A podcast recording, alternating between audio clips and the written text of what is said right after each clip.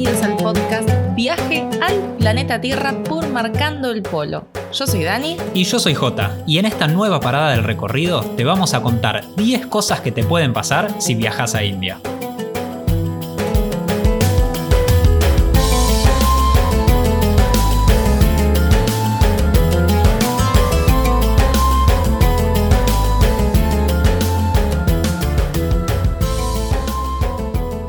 ¿Ya llegamos a la India? No. ¿Ya llegamos a la India? No. ¿Ya llegamos a la India? No. ¿Ya llegamos a la India? No. A ver. Mmm, ya.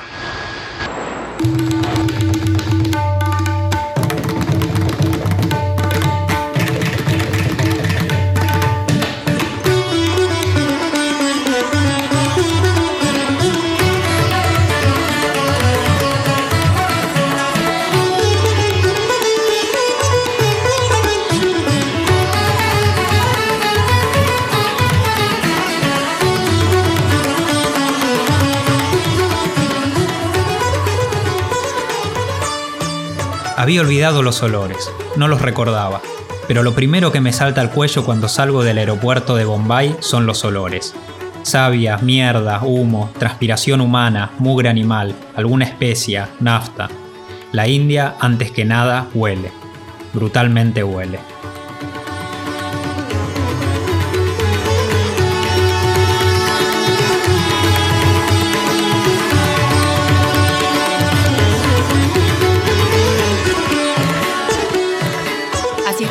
Caparrós su libro Dios mío, un viaje por la India en busca de Sai Baba, el libro que estoy leyendo ahora en cuarentena en Buenos Aires para trasladarme virtualmente a India, para trasladarme imaginariamente. Hay muchas formas de viajar y para mí una de ellas es leyendo.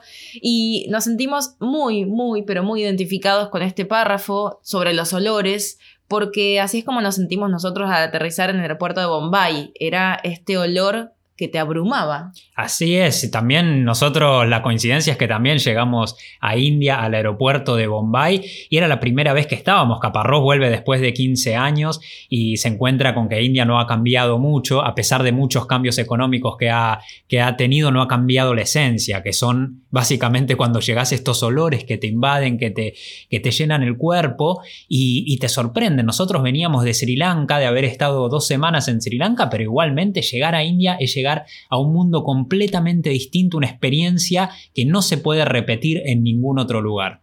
Y antes de viajar a India, por supuesto que teníamos un montón de miedos, de preguntas, de, bueno, ¿y qué pasa si, no? Que uno cuando está planeando un viaje dice, bueno, ¿y qué pasa si me enfermo? ¿Y qué pasa si no sé cómo, cómo viajar? ¿Y qué pasa si me encuentro en un tren que está repleto de gente? Y bueno, vas a Todo viajar. eso pasó. Todo eso pasó y más. Pasó. Lo que quiero adelantar, vamos a hacer un spoiler alert, Sí. es que no nos arrepentimos de haber viajado a India a pesar de todo lo que nos pasó, ¿no? Sí, Eh, sí. Como India le pasa a la mayoría de los que viajan a India. India te enamora.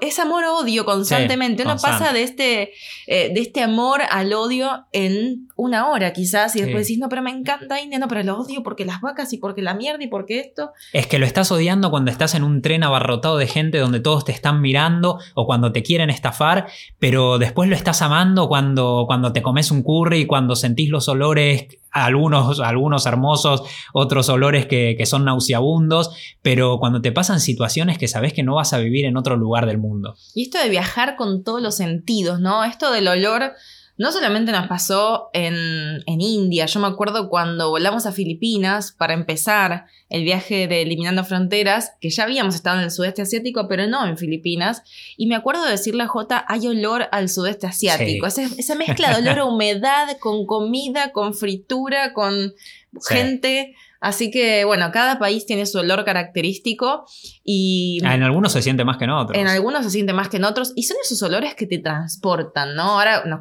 nosotros cocinamos muchísima comida asiática, si nos siguen por Instagram saben que en Stories a veces compartimos eh, las recetas, sa- saben que nos gusta cocinar y nos parece también la forma de seguir en viaje, así que cocinamos mucha comida asiática Y cuando cocinamos comida india, acercarse a la cocina con ese olor a curry es teletransportarse a India. Es, fantástico el olor a especies, a especias que hay en India. Bueno, algunas que, empezamos a usar nosotros en, nuestra gastronomía, en nuestra comida, porque nos enamoró. Y, y, estas son algunas de las cosas que te van a pasar pues, si viajas a India. Nosotros resumimos en 10 cosas que te pueden pasar si viajas a India, que son las que más nos marcaron a nosotros, pero obviamente nos pasaron muchísimas más. Qué difícil elegir solo 10, ¿no? Porque en India, a ver, uno viaja para que las cosas pasen, ¿no? Uno dice, bueno, quiero viajar y quiero que me pasen cosas, quiero tener historias. Nos llega mucho ese tipo de mensajes, ¿no? Que dice, quiero, quiero que el viaje sea más que visitar un lugar, más que sacar fotos, quiero que me pasen cosas para contar. ¿Cómo hago? Bueno, viaja a India. Sí, viaja a India que te van a pasar un montón de cosas. Si hay algo con lo que India nos recibió, aparte de, de, los olores cuando apenas bajamos del avión en el aeropuerto de Bombay, fue con la diarrea. Esto, la Qué lindo para empezar el podcast. ¿eh? Esto yo no me lo esperaba, si bien había leído. Eh, es lógico que te pase eso por todos los cambios que está sufriendo tu cuerpo cuando viajas a India. Primero, como veníamos hablando, con la comida súper especiada, picante. Si bien nosotros comemos picante, ya estábamos acostumbrados, eh, es algo que, puede impactar bastante en tu cuerpo. También, bueno, no solamente es por el picante, es porque muchas veces la comida está en mal estado. Dependiendo del lugar de India, hay lugares donde hace, bueno, en la época del año, por supuesto, pero hay lugares que hace mucho calor y la comida está afuera. Entonces, bueno, es una mezcla de cosas. la manera en que higienizan también, que limpian los vegetales, porque uno puede cuidarse no comiendo, eh, comiendo vegetariano, sin comer carne, porque ven los estados que está la carne en las carnicerías, que las tienen al aire libre, muchas veces llenas de mosca, en el costado en un puestito callejero, donde le pasan los autos por al lado, y dicen, no, ni loco como carne, así nos pasó a nosotros. India es el mejor lugar para empezar a ser vegetariano, porque hay un montón de, de variedad de platos vegetarianos, pero después uno no puede controlar cómo lavan los vegetales, porque muchas veces es una palangana de agua medio sucia eh, y pasan por ahí los vegetales, los platos, limpian todo en el mismo lugar y es bastante lógico que con todos estos cambios uno se termine enfermando y así nos pasó, no sé si el primer día, pero al segundo día yo ya estaba con dolor de estómago, un dolor terrible. Pero bueno, también es el cambio del cuerpo, el cuerpo tiene que adaptarse, así como uno necesita unos días de adaptación mental cuando uno viaja a países que son culturalmente tan distintos al nuestro, como es el caso de India también el cuerpo necesita unos días de adaptación. Entonces eh, llega un momento en que te dice, bueno, para, para, baja un cambio, no me tires todo este curry porque no lo puedo procesar, vamos de a poco. Fue complicado. Y después el, cuerpo se va acostumbrando. Es increíble la capacidad de adaptación que tenemos los humanos. Eh, al, a, lo, nuevo, ¿no? Nos pasó mucho viajando que uno se termina adaptando. Obviamente que tenés que estar abierto, abierta a esto, ¿no? Tenés que ir a buscarlo. Si vos decís, ay, no, no me gusta la comida, no me gusta em, el país, no me gusta el idioma, bueno, entonces quédate en tu casa. Sí, hay, hay, mucha gente que viaja a India y a los pocos días de haber llegado se encuentra con algo que no imaginaban, que no esperaban, que se quedaron quizás embelesados con las imágenes que vieron solamente de los lugares bonitos de India, con los colores, con las danzas con la música, que es todo hermoso, pero hay que saber también que cuando llegas a India te vas a encontrar con toda la parte menos linda y menos glamorosa que tiene el país y si uno no va preparado para eso, es muy probable que le pase que llega, se encuentra con, con todo eso, con un golpe muy fuerte y se quiera dar la vuelta y viajar a otro país. Es que India es hermosa y horrible a la vez. O sea, todo lo que tiene de hermoso lo tiene de horrible y de cruel también. Entonces, es, muy difícil, es fuerte. Quizás no recomendaríamos India como primer país asiático para visitar. Uno necesita por ahí tener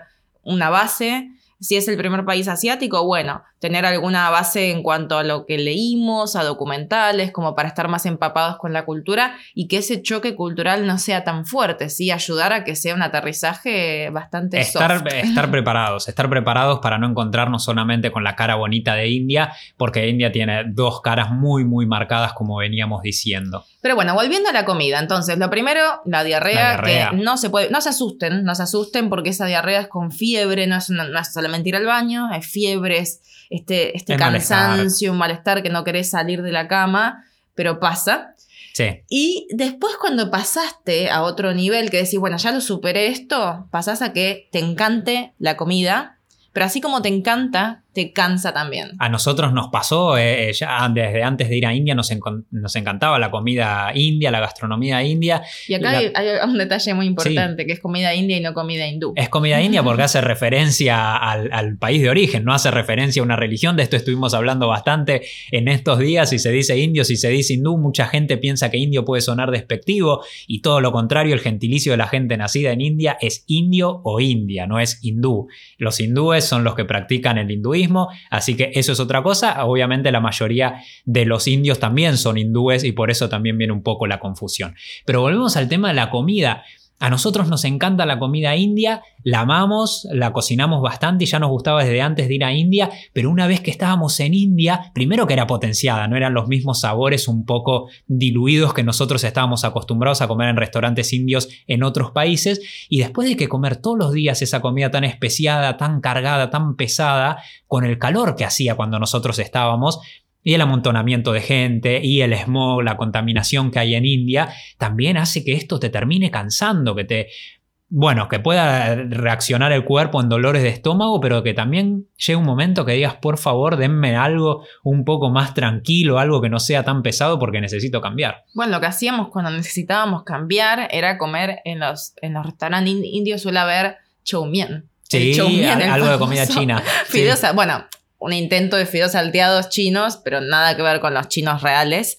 Pero bueno, no tenía curry, no tenía tantas especies, entonces era bueno, algo más, light. Así que bueno, ahí. o eh, pedir un arroz con, no sé, papa hervida, eso especial para, para el dolor de estómago, comer liviano. El famoso gira rice, ¿no? que es el arroz con las semillas, eh, de, semillas de comino. De comino y unas papas hervidas, algo bastante livianito y comprar verduras y fruta y, y hacernos algo nosotros y ya está. Que la comida para mí representa a India tal cual es, ¿no? Este, esta mezcla. Eh, la comida creo que, es el país, claro, que cuya comida define tan bien a los ciudadanos. Es como que un curry es una representación gráfica de lo que es, India. Es intensa, es, pesada, eh, es, muy cargosa, pero, pero te, encanta. pero te encanta, te encanta y no la podés dejar. Eso pasa todo el tiempo y por eso nosotros siempre recomendamos a la gente, a cada país que viaje, intente probar la comida típica. Por más que uno diga, no, pero que no me gusta y, y que es un poco temeroso con la comida y termina yendo a lo seguro,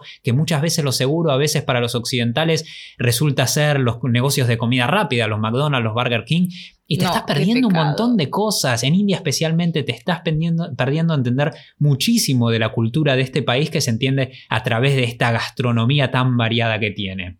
Así que bueno, eso es lo que te puede pasar. Una de las cosas que te puede pasar, enamorarte y odiar la comida al mismo tiempo. Otra cosa que te puede pasar y que te va a pasar, no es que te puede, te va a pasar viajando por India, es que te quieran cobrar de más por ser extranjero, extranjera, porque no lo puedes evitar, no lo puedes ocultar. Y es constante. Esto es, a ver, no al punto, al menos en nuestra experiencia, no fue al punto de Vietnam, que nos querían cobrar de más por todo. En India depende dónde, pero cuando querés comprar, no sé, un vestido, un pantalón, un collar, una alfombra, una funda almohadón, un elefantito, Sí, sí, sí. de souvenir, ¿no? Obviamente. sí, sí, sí, importante. O si vas a un mercado, en los mercados es típico que te quieran cobrar de más por ser turista y nunca vas a saber el precio real de las cosas. Y esto nos lo decían, y no nos lo decían solamente en India, sino que en muchos países donde está, eh, eh, está este juego.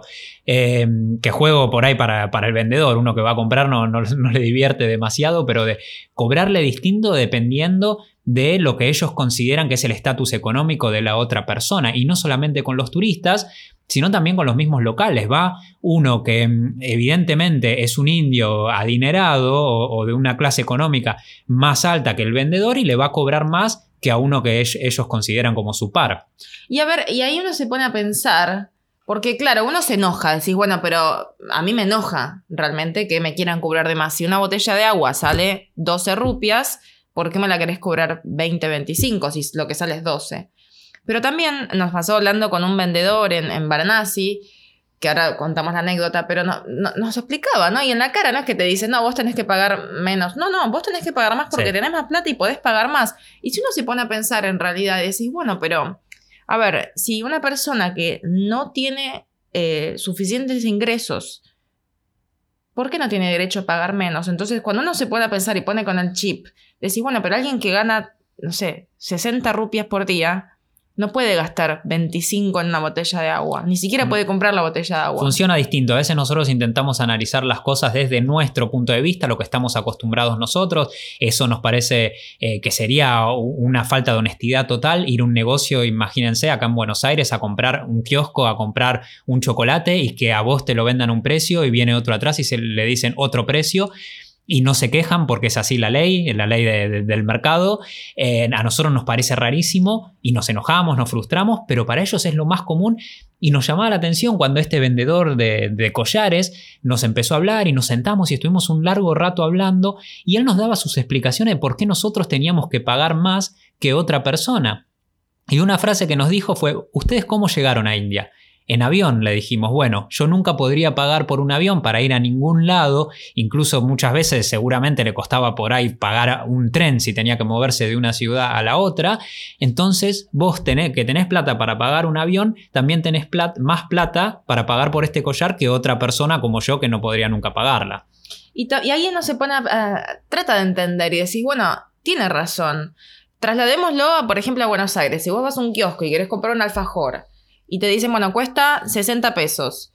Y al lado va un nene que no tiene ingresos, que la familia no tiene ingresos y le dice, yo quiero un alfajor, pero no puedo pagar 60. Y por ahí se lo venden a 20.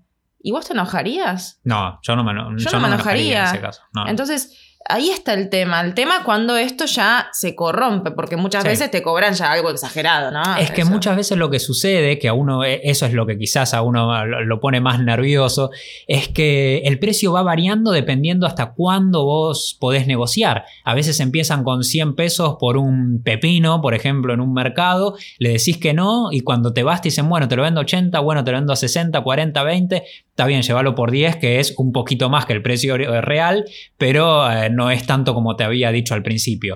Y ahí decís, bueno, pero entonces ¿cuánto costaba? ¿10 o costaba 80? Y eso en India pasa todo el tiempo. Y a veces te cansa, a veces lo que sucede es que terminás dejando de entrar a los negocios a comprar cosas, por ahí querías comprarte algo, en especial pasa muchísimo con los souvenirs, que son las cosas que compran los extranjeros, que terminás dejando de comprar cosas que te gustaban porque no tenés ganas de hacer toda esta negociación y pasa muchísimo también en Medio Oriente, Lleva en Marruecos, en. Egipto. Eh, lleva muchísimo esfuerzo y sabés que te van a empezar con un precio que es disparatado y se van a hacer los ofendidos y no tenés ganas quizás de todo, de todo ese juego, de que el vendedor sea el ofendido, que te diga que no está ganando plata. Eh, y te vas y después sale a perseguirte a la calle y te grita para que vuelvas y te puede perseguir por cuadras para que vuelvas a comprarle lo que, lo que él estaba seguro de que iba a ser una venta. Entonces eso llega también a cansar bastante. Tendríamos que hacer un podcast sobre el ABC del regateo, ¿no? Porque Sí. a mí me daba mucha vergüenza al principio. Al principio, ¿Cómo le voy sí. a regatear? Y Sí. uno no sabe dónde se regatea, dónde no, dónde sí. En Sí, el sí, mercado compro una plata de comida, se regatea, no. ¿Pero por qué? ¿Cuándo, ¿Cuándo rige esta ley del regateo? Así que bueno, lo anotamos para el próximo podcast. Está bueno, está bueno el, el tema. Y hay veces que también no entendés bien lo que te están queriendo decir, porque hay algo en India que es muy típico, que es un lenguaje gestual, que es muy, muy de India y que no se da en otros lugares del mundo, que es el bamboleo de cabezas. Ese bamboleo tan indio. Sí, sí, sí, eso es muy indio y uno al principio, hasta que no se acostumbra, no sabe qué quieren decir porque cualquier cosa que vos le decís, eh, mueven la cabeza para los costados y ese bamboleo de cabezas dependiendo, por ejemplo, la velocidad con que mueven la cabeza, cómo ponen las cejas, la cara, obviamente, las gesticulaciones que hagan, va, a significar que un sí. Está bien, acepto lo que me estás queriendo pagar o acepto lo que estás diciendo, un sigamos negociando, un no de ninguna manera, si ahí mueven la cabeza rápido y co- y con, las cejas medio el entrecejo fruncido, puede significar un montón de cosas y eso es muy muy de India y a veces es difícil entenderlo y decís, bueno, me está queriendo decir que no o que sí y ahí empiezan un poco los choques de cultura, que para esto viajamos también, estos choques culturales tan fuertes que tenemos cuando viajamos son los que nos enriquecen y nos hacen dar cuenta que, el mundo es un lugar muy diverso y que lo que pasa en nuestro país puede ser completamente lo contrario a lo que pasa en otra parte del mundo. Por ejemplo, nos pasaba mucho en Bulgaria, en Macedonia, en algunos países de los Balcanes, que el, el movimiento de cabeza para decir que no y que sí es el inverso al que usamos nosotros. Qué complicado hace. Complicadísimo. Y por ahí nosotros decíamos algo y movían la cabeza eh, para los costados y pensábamos que nos estaban diciendo que no, que era lo lógico, pero en realidad ese movimiento de cabeza para los costados en Bulgaria quiere decir que sí, y para arriba y para abajo quiere decir que no. Así que bueno, ahí teníamos una confusión bastante importante y en India esto hasta que te acostumbras puede llevar un tiempo bastante largo. Pero bueno, es, es la diversión, ¿no? La diversión de, de tratar de descifrar este lenguaje corporal. Sí. Otra cosa que te puede pasar si viajas a India y que te va a pasar es que te agobie la cantidad de gente. En India son muchos, son muchos y el espacio personal es distinto al que estamos acostumbrados. Son muchísimos. Cuando uno va a las ciudades, los destinos, los principales destinos turísticos de India son también enormes ciudades. Bueno, sabemos que India es el segundo país más poblado del mundo. Las ciudades son una aglomeración de gente que te cansa muchísimo. Y pasa con los principales destinos, que es a donde va la, la mayoría de la gente, al menos en un primer viaje. Delhi, Varanasi, Jodhpur, Jaipur, Agra, que es donde está el Taj Mahal, Calcuta. Todos esos destinos son ciudades enormes y, y uno por ahí piensa, lo toma con, con- Nosotros venimos de países donde no, no hay superpoblación, si bien estamos en una ciudad como Buenos Aires, que hay muchísima gente, pero si uno no va al centro de la ciudad, no es que está amontonado de gente por todos lados o si no toma el transporte público en horas picos, tampoco es que, que va a estar apretado todo el tiempo. Y eso en India es lo más normal. Y nos llamaba muchísimo la atención cuando, eh, conociendo gente de India que vive acá en, en Argentina, que se mudó a Argentina y por ahí se mudó a, otra provincia y se terminaban yendo a Buenos Aires, viniendo a Buenos Aires, porque en esas provincias había muy poca gente y se sentían extraños, le, le resultaba rarísimo, les parecía a veces incluso hasta inseguro, relacionaban que hubiese poca gente con inseguridad, con la inseguridad, entonces se terminan moviendo, mudando a Buenos Aires porque no, no se acostumbran a que haya tan poca gente, lo contrario a lo que nos pasa a nosotros cuando viajamos a India. Así que eso lleva un tiempo a acostumbrarse, sobre todo cuando uno viaja en tren, que hay muchísima gente en el tren. Y a veces es esto del espacio personal, ¿no? Nos pasaba que, bueno, en algunos trenes viajamos en la clase más económica. El primer tren viajamos perfecto, ah, está buenísimo, súper barato. El segundo tren, lo que fue ni siquiera entrar al tren con la cantidad de gente que había, imagínense la mochila, imagínense que iba gente sentada arriba del portaequipaje. O sea, Sí, sí, sí. Arriba no, conseguimos sentarnos, porque encima era un viaje de como siete horas, pero arriba nuestro, donde tenés esos, esos cañitos para poner el equipaje, bueno, ahí iba gente sentada. Y nosotros decíamos, en cualquier momento esto se vence por el peso de la cantidad de gente que está sentada ahí, toda encorvada, claro, porque estaba el techo. Y acá morimos todos aplastados porque encima el tren está en movimiento. Bueno, ahora, ra- bueno, esas cosas pasan también. Y entra gente sin, sin boletos también y pasa la policía todo el tiempo revisando a ver quiénes no tienen los boletos y se arman unas grescas importantes. Eso puede ser realmente también eh, incómodo muchas veces. Eh, el, tema de, de la basura también es algo que, que para nosotros, cosas que pasan en India, en el tren, todos tirando la, la basura al piso, tirándola, bueno, por la ventanilla, ya eso ni, ni que hablar. Pero me acuerdo una vez que íbamos sentados en la clase más económica y arriba en el portaequipajes, porque los portaequipajes están arriba de los asientos, iba gente sentada también y iba un señor comiendo una samosa, que son como unas empanaditas fritas de, de India. Y, que vienen envueltas por lo general en papel de diario o en el papel que tengan, y termina de comer la samosa y la tira para abajo y nos cae a nosotros en la cabeza. Y la tiró como si nada, como bueno, ¿qué voy a hacer? Me la voy a guardar en el bolsillo, el papel con grasa de la samosa. La tiró arriba nuestro y nosotros, haciéndole un chiste, agarramos el papel y se lo tiramos para arriba a él, y la gente ahí se empezó a reír. Entonces muchas veces estas situaciones que nos frustran, tenemos que intentar, aunque sea muy difícil y no siempre lo podamos conseguir, intentar calmarnos, saber que estamos en un lugar muy distinto a lo que estamos nosotros acostumbrados, que India nos saca todo el tiempo de la zona de confort, y tratar de tomarnos un poco con humor las cosas y decir, bueno, ya que estoy, que me pasó esto, que me tiraron un papel aceitoso en la cabeza, le hago un chiste, se lo devuelvo, la gente se ríe, ahí ya se rompió el hielo, todos nos empezaron a hablar, los que estaban ahí, había un montón de gente obviamente, todos mirándonos a nosotros, nos empezaron a hablar, un bebé que tenía una señora se lo pasó a Dani, se lo dejó a Dani que lo, que lo tuviera encima y lo tuvo por un rato largo, después se lo devolvió. Y esto te pasa todo el tiempo en India, son eh, momentos que te van a sacar de tu comodidad. Y también las cosas que se comparten, ¿no? Porque ya después de ese viaje dijimos, no, vamos en el, eh, en la clase sleeper, que es la que le sigue. No se crean que el sleeper es eh, una No, no es un litera de lujo, no ¿no? lujo. Sino que tenés, te corresponde supuestamente una litera, que es una tabla en realidad, sin nada más. Pero claro, por más que uno compre el, el boleto y te incluya esa litera, esa litera después se te sienta gente, salvo que sea la de arriba de todo, que después la pedíamos, o sea, pedíamos que fuera la de arriba, más que nada por privacidad, decir, bueno, acá arriba, aunque sea, no me están mirando constantemente. Pero si tenés la del medio o la de abajo de todo, la gente se te va a Se sentar también. Por más que estés acostado y que sea tuya, vos no le podés decir, ay, pero esta es mía. Porque No. ellos comparten. Hay un montón de gente que no puede pagar el boleto, entonces va colgada en el tren eh, o se mete entre estaciones y va haciendo así por tramitos. ¿Y qué le vas a decir a la señora con el bebé que se quede parada 10 horas? Hay que entender lo que decía Dani antes, que el espacio personal, el concepto de espacio personal y de privacidad es muy distinto al que tenemos nosotros. De esto eh, hicimos hincapié en esto en el podcast anterior, en el de Bangladesh, sobre cómo nos miraban, cómo se nos acercaba la gente, porque es real, pasa en todos los países donde hay una sobrepoblación tan, tan grande, mucha gente viviendo ya de- desde que nacen, viviendo en casas pequeñas, muchísimas familias muy numerosas en casas pequeñas, entonces se acostumbran a esto y no les parece para nada raro. Por eso otra de las cosas que te va a pasar cuando estés viajando por India es que te vas a sentir muy observado y en especial muy observada. A las mujeres les pasa más que a los hombres. Sobre todo si sos rubia. Yo Sí. agradecí a la vida no haber Sí. nacido rubia, porque ellos enloquecen con lo distinto, ¿no? Eh, no, acá quiero hacer una aclaración porque no es que considero que India sea inseguro para una mujer, pero sí puede llegar a ser incómodo. Ellos te miran, hombres, hombres un montón, pero mujeres también, se quedan Sí. mirándote por curiosidad, ¿no? Sí. Pero la mirada de los hombres es un poco hombres, es lasciva, es- distinta. Entonces, claro, te miran y se quedan mirándote.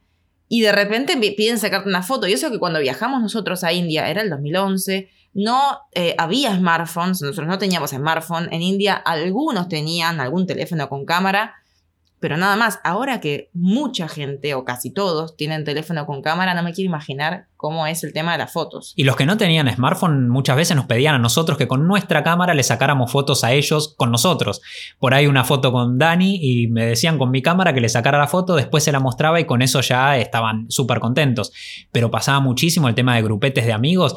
Si alguien, la- las chicas que están escuchando y fueron a India, esto lo conocen, o muchas veces nos han escrito muchas chicas también preguntándonos si esto era común, porque le pasaba con grupos de indios que estaban viajando en Europa, en cualquier otro lugar, y le pedían de sacarse una foto con ella, y a ella le resultaba rarísimo.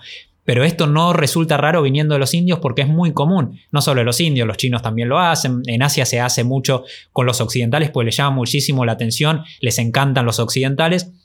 Y lo que pasa en particular con los indios, primero que mueren por las mujeres occidentales, después que tienen un concepto bastante distinto sobre la apertura sexual que hay en Occidente, un concepto bastante errado, eh, que todas las mujeres occidentales no van a tener ningún problema de abrazarse con cualquiera de ellos, de sacarse fotos, y ellos después mm, imaginamos que estas fotos las la suben a sus redes sociales, que se inventarán sus historias de que hicieron un amigo occidental, andás a ver lo que hacen, pero a mí muchas veces me ponía, bueno, los dos nos ponía un poco incómodo la situación porque venían grupos de amigos y nos decían, bueno, ¿nos podemos sacar una foto con ustedes? Era la excusa para sacarse una foto con Dani, obviamente.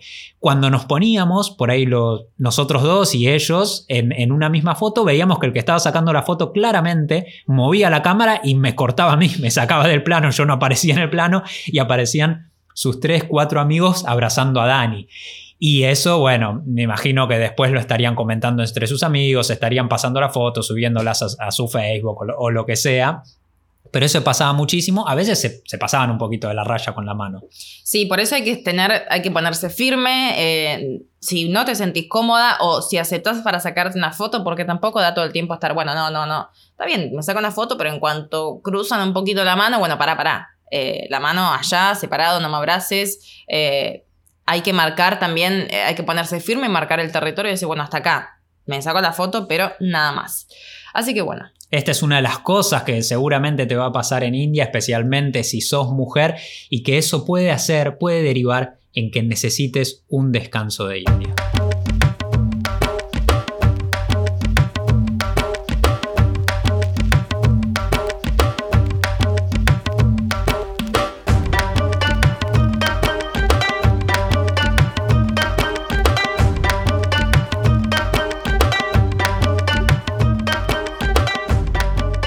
Uno después de un tiempo de viajar por India necesita un descanso de India, pero a veces ese descanso está dentro del mismo país, porque no toda India es igual, hay distintas regiones, distintos niveles de intensidad, ¿no? Tendríamos que hacer un mapa con la intensidad, con la intensidad de India con de distintos colores, región. marcando en, en rojo las zonas que son más agobiantes, más cansadoras para, para los viajeros. Esto nos pasó cuando estábamos en India y ya necesitábamos, habíamos viajado bastante por el Rajasthan, que quizás es, es la zona más turística donde está eh, Jaipur, Jodhpur, la ciudad azul, la ciudad roja, eh, no, la ciudad rosa, es decir, la ciudad rosa, la ciudad azul, bueno, un, eh, que es en el desierto, donde se hacen los famosos tours al desierto, que es hermoso, son lugares muy pintorescos, muy, muy de lo que uno se imagina antes de viajar a India, pero después de todo lo que veníamos hablando, seguramente te pasen muchas de esas cosas. Eh, se te puede mezclar la diarrea, se te mezclan las, eh, la cantidad de gente que hay, que, se te, que te quieren sacar fotos, que te estafan. Las ganas del anonimato. las ganas de tener un poco de anonimato, entonces ahí llega un momento en que uno dice, bueno, necesito to- tomarme unas vacaciones dentro de este viaje, y ahí nosotros lo que hicimos fue irnos para la zona de los Himalayas, la zona del norte. Hay un estado muy, muy pequeñito que se llama Sikkim, que es muy chiquito y es completamente distinto a, a esa zona, la zona hinduista de India, porque allá son en mayoría budistas, es más parecido a lo que uno puede vivir en Nepal. Eh, La comida es distinta. la comida es comida tibetana, eh, los momos que son riquísimos, que son como unos dumplings, unas empanaditas, se hacen unas sopas con eso. Bueno, el clima es distinto, no estaba mucho ese... más limpio. Y es muchísimo más limpio, eso nos llamó mucho la atención y fue lo primero que, que nos enamoró de esa zona, de ese estado de India y siempre recomendamos que la gente vaya ahí porque nos encontramos con un lugar limpio y que no nos estafaban también, nos llamaba muchísimo la atención eso. Y ellos, los, los de Sikkim se sienten muy distintos obviamente al resto de India, ellos fueron un reino independiente eh, hasta el año 78, entonces hay una diferencia muy muy distinta con, el, con, el con los hinduistas, con los indios hinduistas, y ellos dicen, nosotros somos eh, de Sikkim, no, no nos consideramos, si bien somos parte de India por cuestiones políticas, no nos consideramos iguales al resto de los habitantes de India, somos completamente distintos eh, y por eso es que nuestro estado funciona y van a vivir cosas muy distintas a las que se viven en otras partes del país. Así que muchas veces ese descanso de India se puede encontrar dentro del país. Para nosotros ese respiro fue irnos hacia el norte, al noreste, a, a Sikkim, pero muchos lo encuentran en el sur, que nosotros no conocemos el sur, pero dicen que es muchísimo más tranquilo, así que quizás puede ser una buena opción para empezar el viaje por India, ¿no? A ir acostumbrándose. Sí, no creer que todo India es igual porque es completamente distinto. Así como tienen millones de deidades, también tienen muchísimas religiones distintas, muchísima comida distinta, grupos étnicos diversos. Así que no creamos que India es todo lo mismo. No se puede generalizar un país tan diverso y culturalmente tan distinto como lo es India. También algo con lo que uno se va a tener que enfrentar, que encontrar cuando viaje por India, en nuestro caso fue apenas pisamos Bombay, apenas quisimos llegar al centro de la ciudad para alojarnos en una guest house que habíamos reservado por teléfono. Por Ya Ni teléfono. siquiera fue por internet, No, por no, no. teléfono. Por teléfono desde un teléfono público en Australia habíamos Sí. llamado. Y dijimos, esta reserva no va a estar. Pero bueno, Pero estuvo, estaba. estuvo al final y logramos alojarnos. Pero bueno, con esto me quería referir a que cuando uno empiece a caminar por las calles de India se va a encontrar con una pobreza extrema. Una pobreza que está en todos lados, que hay muchísima gente que vive en la calle. No es que quedó en la calle porque tuvo un problema, porque le echaron del trabajo, no, que vivió toda su Toda vida en la calle. Y quizás tiene un trabajo, quizás tiene un puestito callejero en el que vende jugo de caña de azúcar, que vende jugo de mango, que vende fruta, pero no le alcanza para pagar una habitación, sobre todo en Bombay, que es una de las ciudades más caras del mundo cara en del cuanto mundo, sí. al alojamiento, ¿no? En cuanto al metro cuadrado. Y cierran el puestito y, y tiran, y tienen un catre, una cama y duermen ahí, pasan la noche ahí a la intemperie y esto no llama para nada la atención en India, están muy acostumbrados a esto. Afortunado es quien tiene algún negocio, por más pequeño que sea, y puede cerrar la persiana del negocio y dormir adentro y muchas veces duerme toda la familia. En India, eh, como decíamos, es el segundo país más poblado del mundo, las familias son muy, muy numerosas. Y, y por, por lo menos hay quienes tienen un techo y esos son los afortunados, los que cierran su kiosquito y se tiran en el colchón adentro del kiosco, después lo abren bien temprano a la mañana. Por eso también que en India la, la vida empieza muy, muy, muy temprano a la mañana. Apenas sale el sol, ya, ya están todos los negocios abiertos, porque es gente que, que durmió ahí, que abrieron la persiana y necesitan cual, que todo lo que puedan vender eh, es, es economía de subsistencia. Tal cual. Y a eso se le suman la cantidad de vacas y animales callejeros en general, ¿no? Hay ciudades que hay muchísimos monos, bueno, Sí. perros también, pero en general hay más vacas y monos por Sí. todos lados. Y eso te puede pegar muy fuerte a todos los que amamos los animales. Ver, ver lo, que, lo que pasa en, los, en el estado que están los animales callejeros, la cantidad de perros que hay dando vueltas eh, con sarna, perros muriéndose por la calle, y no solo perros, también, como decíamos, gente muriéndose también en la calle, eh, muy enfermos, y es, eso te, te- te pega muchísimo. Hay gente que no lo, no lo tolera, no lo puede aguantar y termina yéndose de India. Eh, uno a veces, lamentablemente, termina acostumbrándose de alguna manera a esto, a, a ver esto, a convivir con esto, como le pasa a la, gente de India.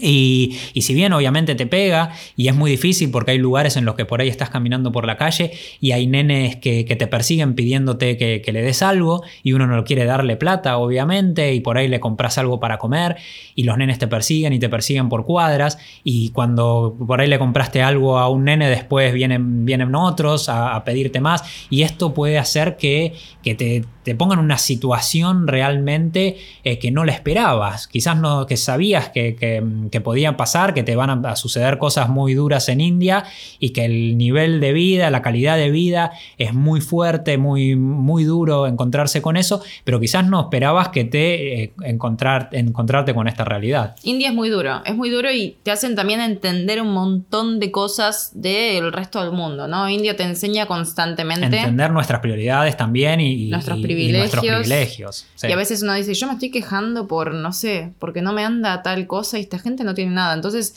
India es un, es un golpe de realidad que creo que todos deberíamos tener, ¿no? Aunque sea duro, buena es la realidad y hay que entender que este es el mundo en el que vivimos.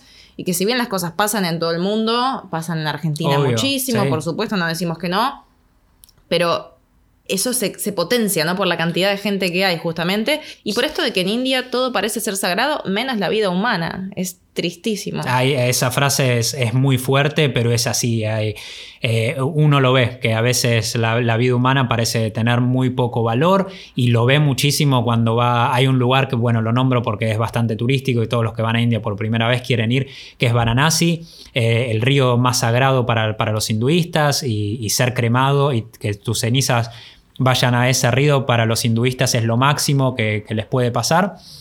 Entonces va muchísima gente eh, en muy mal estado de salud, prácticamente a morirse en las calles de Varanasi, a ver si, si tienen la suerte de ser cremados y que sus cenizas sean tiradas en este río. Entonces es, es muy fuerte lo que se encuentra uno caminando por esas calles. Y caminando por esas calles de India te pueden pasar cosas también de las más insólitas que te puedas imaginar. Mucha gente nos pregunta, ¿no? Cuando planea un viaje, cómo hacen para que les pasen cosas.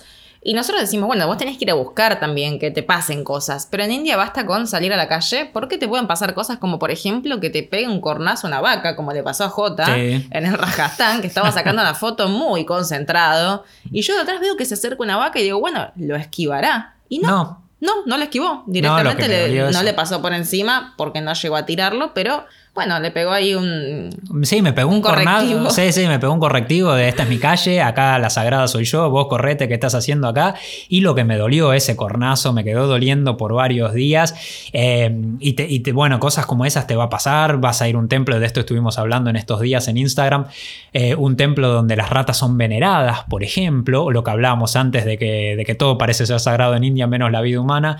Eh, ratas eh, que, son veneradas, cosas de esas, o pasar por, un, por al lado de una piedra que está pintada de naranja, que tiene, que tiene una cara pintada, un tercer ojo, y la gente poniéndole ofrendas, rezándole a, a la piedra, y uno desde su mentalidad, desde su punto de vista y desde su lógica, cómo funciona nuestra lógica occidental, no lo podemos entender, pero para eso viajamos, como decíamos antes. Por supuesto. O que te ofrezcan hacer extra para una película de También. Bollywood. Recordemos que Bollywood es la industria cinematográfica que no es, no es Hollywood, no es Bollywood. Es Bollywood. Porque sí, es de Bombay. porque es de Mucha gente dice, dale, están inventando Bollywood. No, la gente que no está en el, en el No. ámbito te dice, no, ¿qué inventas? Y, y es, es enorme, producen muchísimas más películas que, que Hollywood, obviamente, los presupuestos son más bajos, pero son de una gran producción y es el cine que se exporta, en principio era el cine más fuerte en India y, y la región, en Pakistán, en Bangladesh, en Sri Lanka, pero ahora ya se empezó a ver por muchísimos países occidentales, hay muchísimos fanáticos de las películas de Bollywood, y Bollywood lo que logró también de alguna manera, aparte del interés en la cultura de India, es la idealización con India. Esto pasa muchísimo, mucha gente se ve un montón de películas de Bollywood, quedaron encantados, maravillados con los colores, con los bailes, con la música, el ritmo, eh, las caras bonitas que solamente son las que te muestran en, las películas, todos los actores son, son lindos, son lindas, eh, y, a veces uno se queda con esa imagen de, India y, se, y fantasea con eso y después con esa imagen idílica que encontró y después cuando va te vas a llevar un golpe bastante fuerte, vas a encontrar una realidad completamente distinta. Y por esa realidad que vas a encontrar que es completamente distinta, India va a hacer que vos te quieras ir. Va a decir, bueno, ya está, basta de India, me quiero ir. No un descanso de India como hablábamos antes, sino es que, bueno, fue suficiente, enough, fue suficiente, me quiero ir, me voy. Pero también va a hacer, mira cómo es India, ¿no? Cómo seduce, que al tiempo, al poquito tiempo de que te hayas ido, vas a querer volver. Es el famoso efecto India que le pasa a muchísima gente de la que viaja por este país con una cultura tan diversa y que nos pasó a nosotros también cuando estábamos en India y nos fuimos, volamos a Hong Kong. Dejamos India con ganas de haberla dejado. Ya estábamos saturados, ya habíamos tenido suficiente India. Llegamos a Hong Kong contentos, eh, llegar a Hong Kong después de, las calles de Delhi era como estar en Suiza prácticamente. Pasamos a China y a las pocas semanas ya estábamos con ganas de volver, pensando cómo sería viajar por otras zonas de India, seguir conociendo esta cultura tan maravillosa.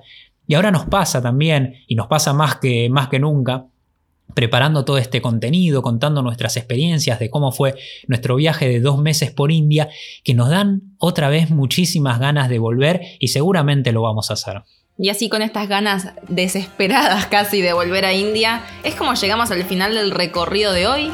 Si quieren, la seguimos por Instagram, nos encuentran como arroba marcando el polo. Esta semana estuvimos compartiendo un montón de información cultural sobre India, así que no se la pierdan. Gracias por acompañarnos, gracias por venir de viaje a India con nosotros y nos vemos en la próxima parada de este viaje al planeta Tierra.